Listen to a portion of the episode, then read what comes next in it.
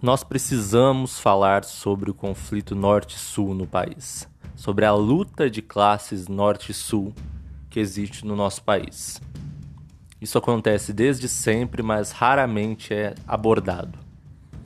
Vale lembrar que o nosso país ele foi descoberto ali na ponta do Nordeste, mas os europeus que exploraram as riquezas naturais e os povos originários, eles fizeram seu gabinete de exploração aqui no sul e sudeste, para que eles pudessem explorar, porém, a região norte e nordeste. Isso veio se arrastando, essa dinâmica racista, essa dinâmica de exploração, ela veio se arrastando de tal forma que na era Vargas nós chegamos a ter a maior célula nazista fora da Alemanha. Ou seja, isso é importante.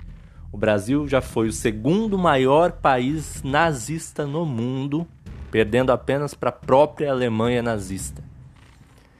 Isso se arrasta como no surgimento, por exemplo, do grupo chamado Carecas do ABC, para evitar que um líder popular do Nordeste, preocupado em garantir a igualdade entre Norte e Sul, fosse constantemente atacado para que se evitasse que ele chegasse à presidência do país. Estou falando, claro, de Luiz Inácio. Esse preconceito, essa luta de classes, ela existe até hoje.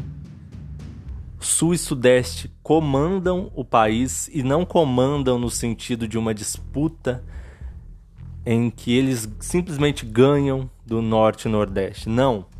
Eles ganham a requinte de exploração das regiões norte e nordeste. O racismo ele existe e o nosso país nunca deixou de ser um país que escraviza. Essa escravidão ela apenas foi redistribuída. E essa dinâmica protofascista ela continua até os dias de hoje.